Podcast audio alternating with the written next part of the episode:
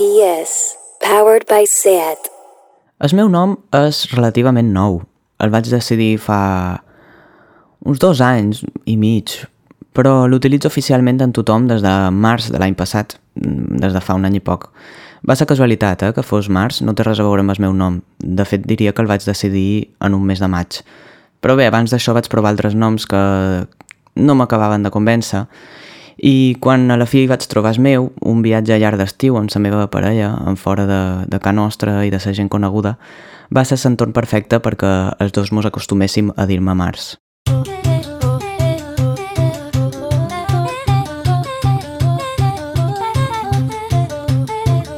Potser no ho havíeu pensat mai, però el fet de triar-se nom és un procés bastant curiós.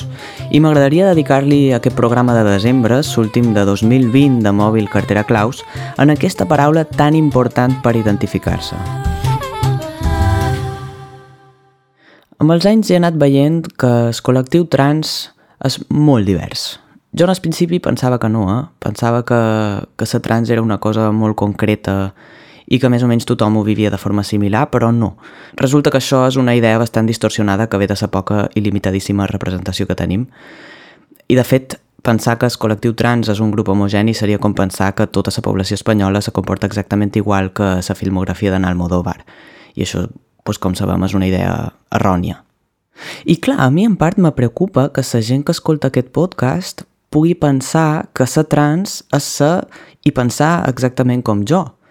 I estic content d'anunciar que no, per sort no, perquè, perquè vaja pal, no? Però, a part, també he de dir que fer aquest podcast té un punt de soledat, no? Que jo, jo estic a casa meva, amb el micro, amb el portàtil, i els meus diàlegs intens, no? que jo, jo me dic, jo me contest, jo m'enric, jo m'enfat, ah, tal, no sé què. Bueno, així que vaig pensar, tio, mira, obri una mica la porta i convida altres persones trans, perquè, no sé, crec que és interessant, no? I el tema que he triat per, per el programa d'avui és un que, dins la gran diversitat del col·lectiu, m'arriscaria a dir que és comú a quasi totes les persones trans. El nom, el fet de pensar i triar un nom per un mateix.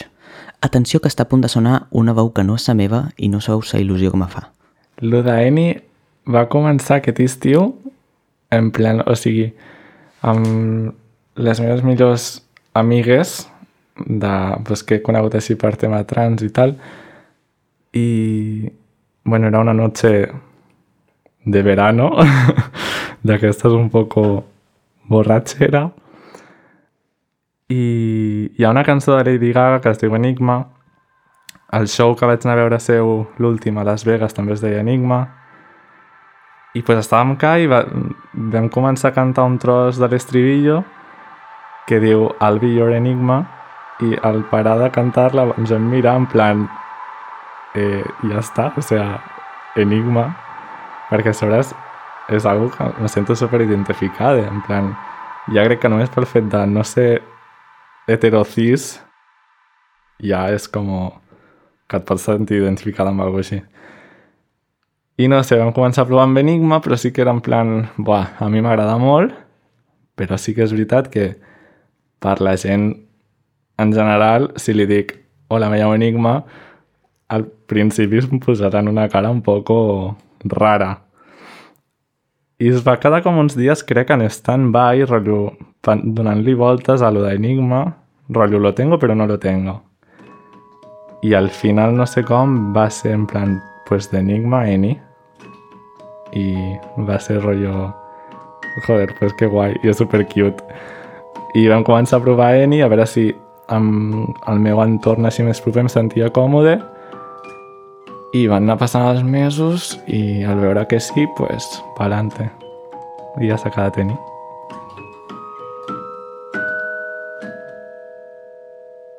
Tu imagina't, la meva mare em va tindre als 44 anys, vale? o sigui, jo vaig sortir de rebote total, llavors, clar, la meva mare ja, el, el tercer hijo era como Mira, yo es que ya ni el nombre, ¿sabes? Para ocuparos vosotros. Llavors, sí que és veritat que jo anava a ser, crec que Joan, crec que Joan, que me parece, o sigui, terrible. Joana m'hagués agradat, no? Però eh, van, eh, els meus germans van dir, Joan, que horror, diu, no, un nom així com a més, més modern. Llavors van, van triar un nom i després, pues, eh, de forma carinyosa, eh, utilitzaven Didi. Llavors, eh, pues, que jo recordi, era bastant petita. I se'm va quedar aquest, aquest mote i després ja, quan jo vaig començar la transició, va començar com l'odissea de a veure què nombre me pongo, no? I vaig dir, vinga, vaig a buscar a veure si Didi realment és un mote o puc utilitzar-lo com, com nom. I vaig descobrir que és un nom que és un nom neutre, que és tant per noi com per noia, i sí que és veritat que s'utilitza més a Alemanya i com por ahí, però va ser sorpresa i llavors vaig dir, pues Didi se queda perquè, perquè buscar un nom diferent ja. Eni només fa uns mesos que se diu Eni i Nadidi s'ha dit així tota sa vida. Tot i així, ella descriu molt bé lo de triar el nom, no? Ho, ho descriu com una odissea i, i no s'equivoca. Però també depèn de cada persona. Quan jo cercava el meu nom, sentia que havia de trobar la paraula exacta que expliqués tota la meva existència a nivell profund i estètic, inclús que digués com m'agrada fer el cafè pas de matí. I, bueno, és una funció bastant impossible de complir, no?, per una sola paraula.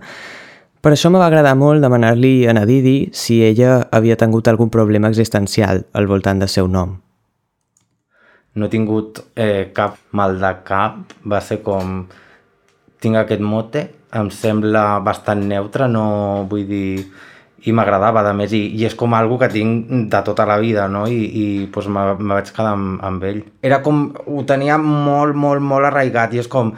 Què me pongo ahora? Carmen, de repente, o Shakira? Mm, no sé, em costava bastant eh, fer un canvi, eh, inclús em costaria de cop, per exemple, el femení de, de Didi en, en, aquí a Espanya, diguéssim, seria Diana, per exemple. Tu a mi em dius Diana, jo no em giro, saps? És com, o sigui, no, no ho sento meu, saps el que et vull dir? Llavors, eh, tota la vida ho he tingut bastant clar que era el, el meu nom, perquè se m'ha anat repetint tantes, tantes vegades que no, no he tingut mmm, tampoc oportunitat de dir ai, pues igual me cambio i me pongo Maria o no sé, no, no se m'ha presentat mai. En Nil va tenir una actitud similar a Nadidi. Tot i no tenir la possibilitat d'utilitzar un nom que ja li venia donat com ella, va optar per un nom que el fes sentir còmode, va optar per la comoditat, sense massa més pretensions. Ara fa 4 anys va anar a mirar diccionaris de noms de bebè per internet, però no acabava de trobar-ne un que el convencés. Això sí, ell tenia una tàctica per filtrar els noms que anava pensant. Quan vaig escollir nom, eh, bueno, jo estava pensant com en noms una miqueta rimbombantes, així literaris, i jo volia posar... M'agradava molt el nom de Roldan, m'agradava molt Tristan, m'agradava molt Camilo, que no té cap vinculació amb mi, però m'agrada com sona.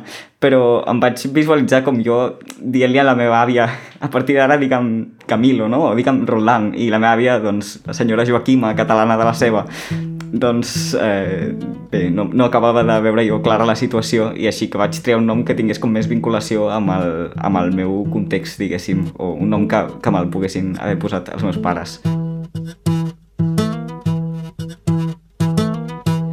Finalment, el seu nom se li va acudir un bon dia i li va semblar bé.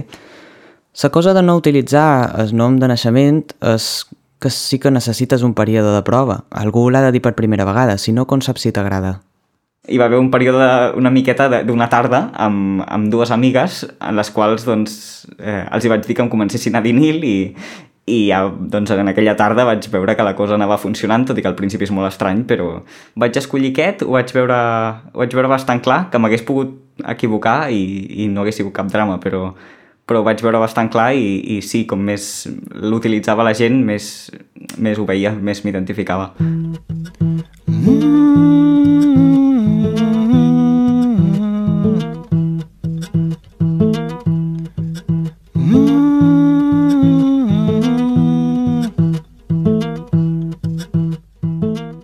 De fet, equivocar-se amb el nom és una altra de les pors o pressions sobre aquesta elecció, no? I si m'equivoc? I si ja li he dit a tothom que vull un nom i després ja no m'identifica aquest nom?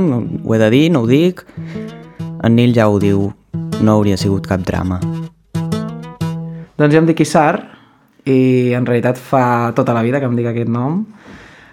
Eh, des de el meu nom de naixement, que em va ficar la meva mare.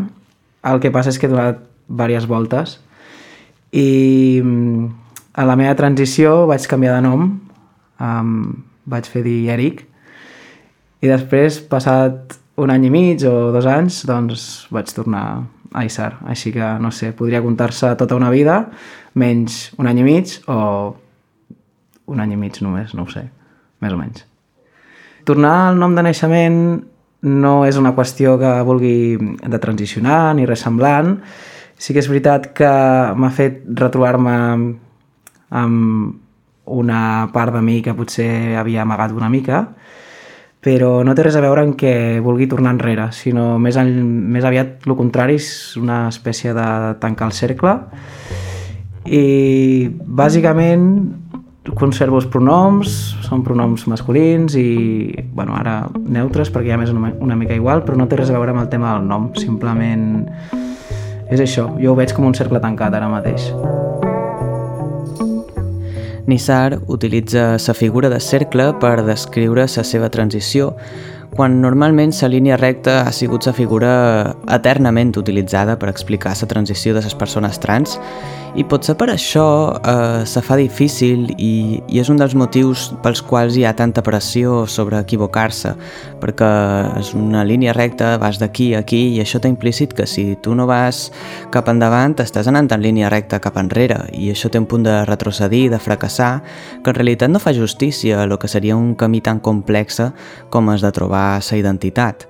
Yo soy personaje-personaje, eh, aunque Este no es el nombre que me dieron mi madre y mi padre, em, que en realidad es Juan Diego.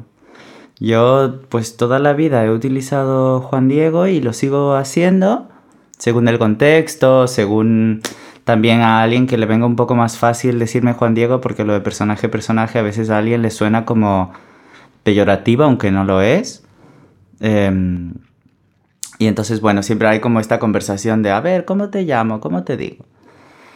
Y mm, personaje, personaje es el nombre que viene de cómo me llamaban em, dentro del círculo de amistades de, de mi madre y de mi padre. Y porque yo había sido y siempre he sido em, un niño raro y bueno, por, porque les caía bien, porque me tenían cariño, porque mi rareza no estaba mal, em, me dieron el nombre de personaje. Entonces, en estos grupos aún ahora me llaman personaje. Yo lo tenía como algo bastante especial, como muy íntimo también y como muy de cariño, pero estaba limitado a ese medio. Y mm, un día tuve la sensación de que eso tenía mucho más sentido. O sea, que, realmente hacía sentido en mí. Que tenía como más sentido que, que Juan Diego o hacía que incluso Juan Diego tuviese más sentido aún. O sea, era como un complemento fundamental para Juan Diego.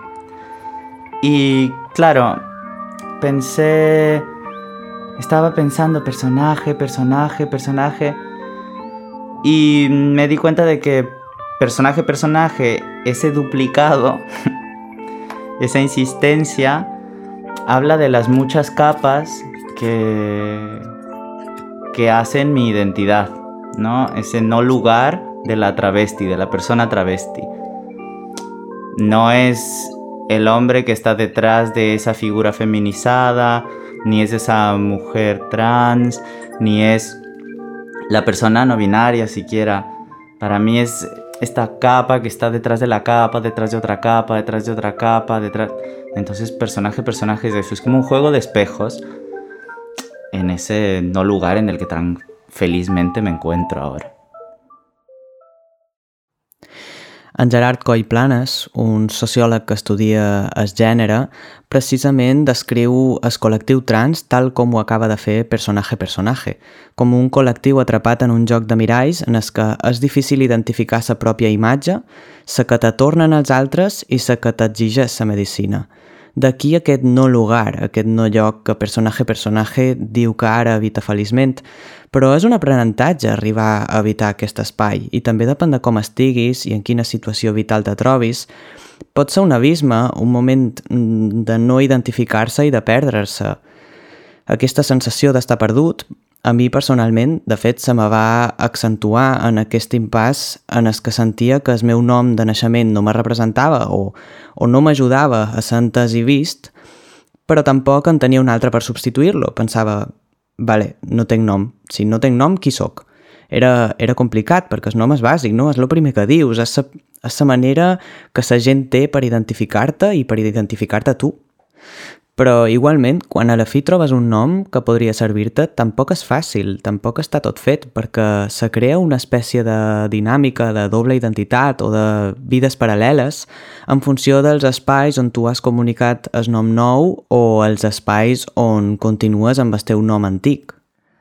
És un procés com complicat i amb molt d'agòbio perquè no tothom ho entén igual, no tothom, no tothom o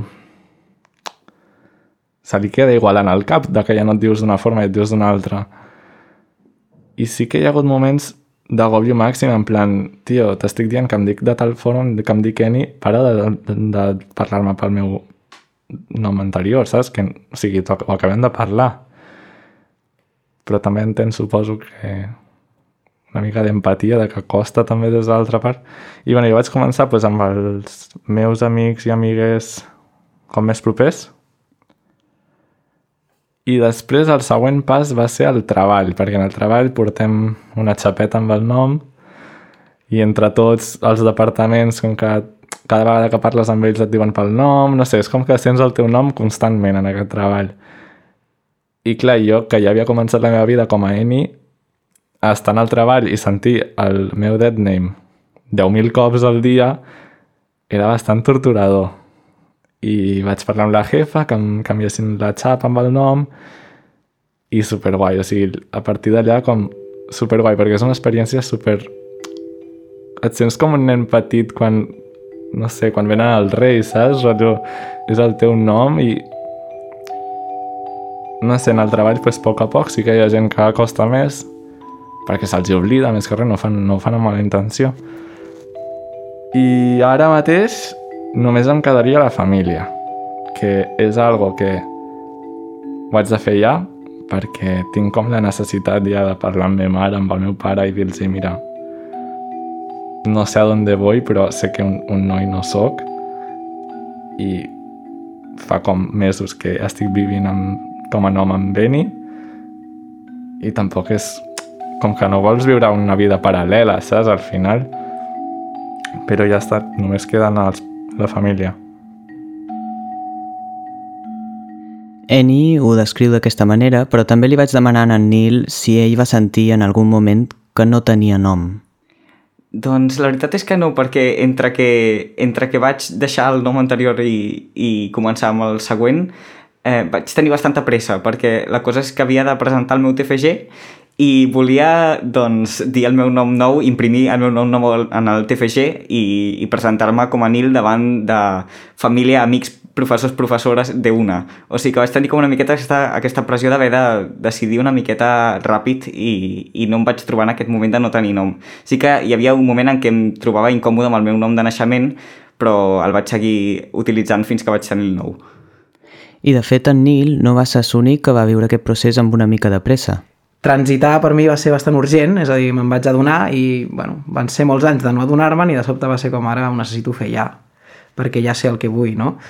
I en un principi no anava a canviar el meu nom, perquè el meu nom, això és Isar i és eh, molt neutre dins del que cap, és un nom basc que en realitat és femení, és a dir, si jo vaig al País Basc, pues, la gent dirà, ostres, perquè significa estrella, però bueno, eh, la resta del món, pues, voy de incógnito.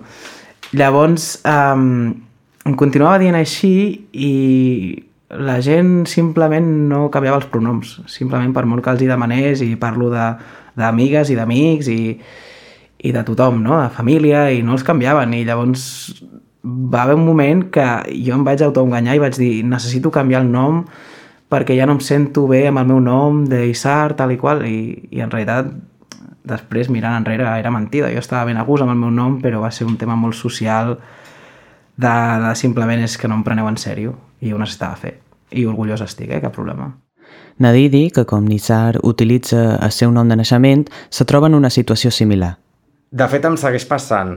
I molta, sobretot gent de la meva família, eh? perquè tota la gent que coneixes després i ja tu et presentes de, com a Didi, eh, no, tenen el, no estan contaminats amb, amb, amb el passat, no? Però molta gent de la meva família em diu jolín, tia, podries haver-te puesto mm, Carmen, saps? Perquè, clar, el problema és això, que... Eh, Didi comença igual que l'antic nom, llavors moltes vegades eh, fan la, la, l'amago de... Eh, però s'esforcen, no? I, i sobretot com a anècdota em diuen això de, però, jolín, podries haver-te puesto un nombre que empezara diferente, no?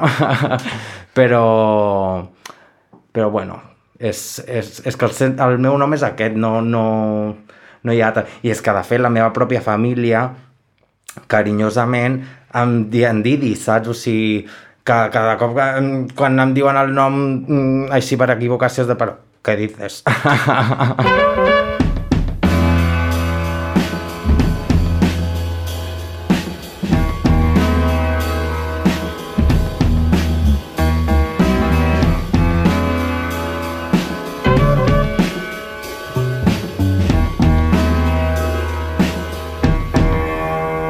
Lo que yo siento es que mis nombres son complementarios y que puedo ocupar muchos nombres. Cada uno de ellos me hace justicia, digamos. Eh, y, con cada uno de ellos tengo una relación muy particular. Para mí es importante también reconocer los lugares de los que vengo. Entonces, por lo tanto, Juan Diego siempre estar allí y estoy feliz de que esté personaje personaje necesita estar allí porque para mí es un lugar de celebración de mi existencia también, entonces no los puedo desligar. Ahora, algo que sí que pasa es que mm, cuando alguien me pregunta por mi nombre, yo les digo personaje personaje.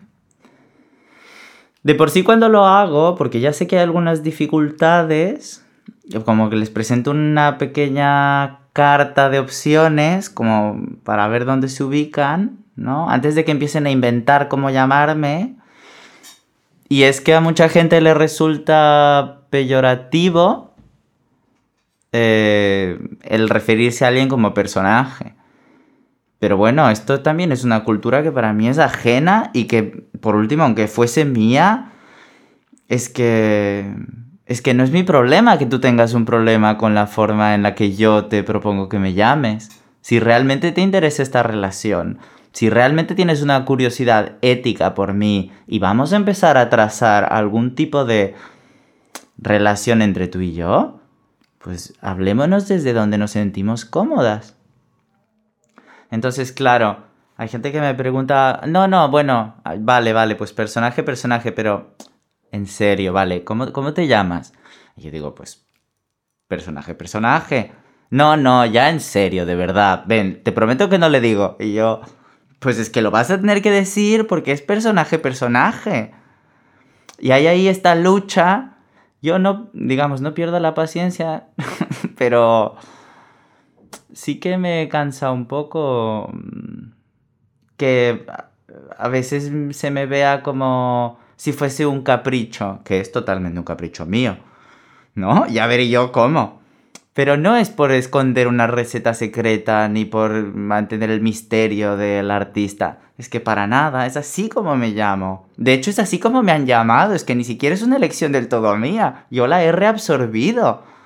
Y estoy muy contento de haberla encontrado y que, y que además de ese nombre que me gusta, con el que me identifico, me haya sido dado y que yo haya podido retomarlo, recuperarlo.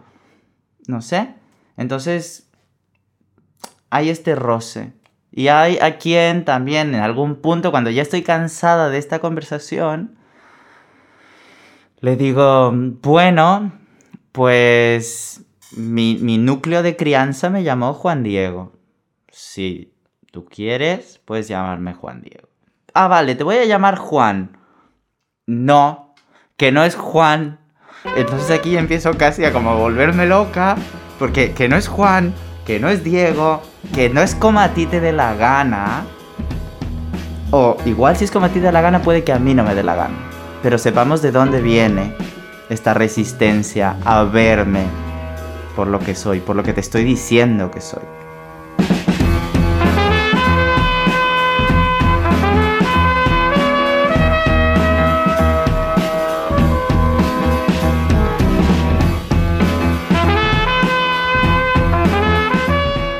Me sembla molt interessant situar el problema fora de nosaltres, de les persones que decidim anomenar-nos d'una o de diverses maneres per definir-nos millor.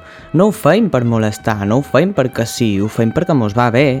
És que és el mateix que, que vestir-se, no? Les persones mos vestim amb una roba i no amb una altra perquè mos identifica. És una manera més de definir-se. Per què aquesta resistència a algo que en principi és bo? T'estic dient que sóc això, sóc així, que me diguis així. Què t'ha fet entendre que has de tenir una opinió sobre això i encara pitjor, que tens dret a posar resistència.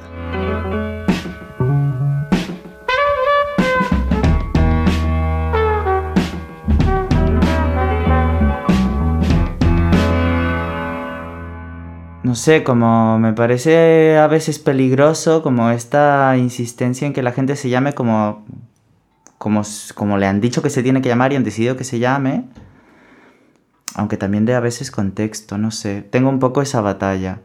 Al final también puede convertirse en una batalla en la que una vez más lo patriarcal se hace presente. O sea, si yo dejo mi nombre, que es el nombre eh, y el apellido, que es el apellido de mi padre, que es el apellido de mi madre, que es mm, esa referencia inevitable a unos ancestros y a una lengua y a un contexto sociocultural, a mí me parece bien. Puede salvarnos, puede hacernos mucho bien, pero tiene que ser una habitación con las puertas abiertas. Tenemos que poder movernos de ahí. Tenemos que poder cuestionarlo. No digo que derrumbemos todas las instituciones, que este es un problema muy central en lo queer. Pero... No sé, y con el nombre me pasa a veces un poco igual. Entiendo que puede ser un marco que asfixia, pero... Bueno, también puede ser un contexto para fertilizar, para dejar crecer, para cultivar En Neil és un dels primers amics trans que vaig tenir. De fet, en el principi li deia el meu amic trans. En plan, avui he quedat amb el meu amic trans. Amb el temps, però, s'ha convertit en un amic important i ja no el diferenci per si és trans o no, simplement és el meu amic. I un dia li vaig dir, mira, estic fent mm, un guió, estic pensant aquest programa i m'agradaria que xerressis sobre el teu nom i tal, però per favor, per favor, per favor, explica-ho de la teva àvia recordo una vegada... Bé, la meva àvia té Alzheimer i fa bastants anys ja, i fa 4 anys doncs, començava a ser una cosa més avançada. I jo li vaig explicar que, que em deia Nil i li vaig explicar, entre jo i la meva mare, sense moltes esperances de que se'n recordés. I la cosa va ser que uns dies més tard, que era crec que 19 de setembre, em fa l'efecte, em va trucar i em diu felicitats pel teu sang, és Sant Nil i diu, pensaves que no me'n recordaria, no? I clar, jo, jo vaig, vaig al·lucinar que se'n recordés. També mai m'havien felicitat pel sant pràcticament perquè mai, mai ho hem celebrat i va ser un moment que em va fer, em va fer molta gràcia i molta il·lusió. Un fort aplaudiment per Sàvia d'en Nil i per totes les persones que senten un interès real per veure i entendre a la resta de persones. Abans d'acabar, m'agradaria afegir un comentari de Nissar. De fet, van així, jo estava a punt de deixar de gravar, però ell va dir, espera, espera. L'últim que diria és que no ens... que les persones que escollim el nostre nom a l'hora de transitar no ens eh, penalitzem a nosaltres mateixes a l'hora de prendre la decisió de ficar-nos el nom i que si és ràpid és ràpid, si és lent és lent, si no el trobem no el trobem, si el trobem massa ràpid no passa res i si el volem canviar 20 cops ho podem fer perquè a vegades crec que ens guiem pels estàndards socials de no, has escollit això i és de per vida i no, no és veritat. I precisament era aquesta la conclusió a la que volia arribar. Mentre es feia aquest episodi, m'he esforçat molt perquè cap testimoni resti a l'altre, sinó tot lo contrari, que sumin entre ells. Cada persona que ha vengut eh, ha viscut o viu aquest procés d'una manera diferent i cadascuna és vàlida bàsicament perquè els hi ha servit per trobar la manera d'evitar aquest món, no? Així que moltes gràcies Nil, Didi, Eni, Isar i personatge personatge. Me sent molt afortunat d'haver pogut sentir la vostra història i crec que sempre me farà especial il·lusió pronunciar els vostres noms a partir d'ara. Està començant a sonar Astronauts de Uma i amb aquesta cançó el món que habitam se fa petit i l'espai immens. Som astronautes i podem veure la identitat com un tot, com un cercle petit, ple de sentit. Poseu-li el nom que vulgueu. Fins el mes que ve.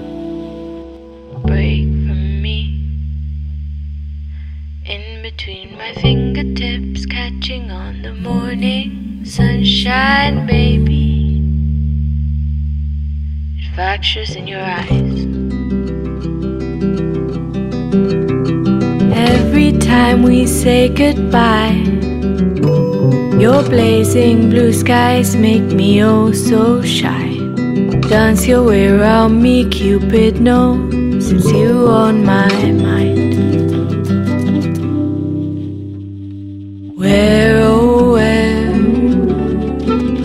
does all the time go? Do I tiptoe on a tightrope around you? Forgive me, I'm breathless. And we're all alone out in space, astronauts colliding, face to face, keep lying, eye to eye and skin to skin.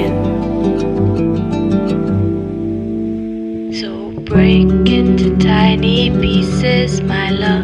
The gods above know you're scared and hurt. Break into tiny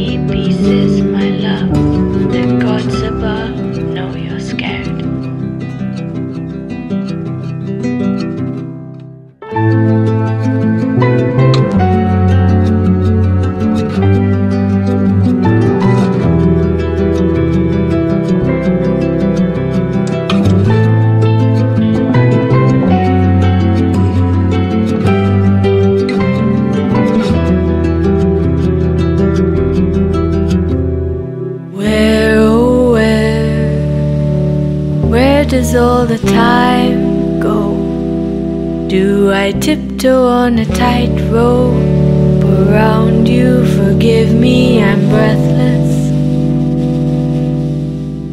We're all alone out in space, astronauts colliding, face to face, keep lying eye to eye and skin to skin.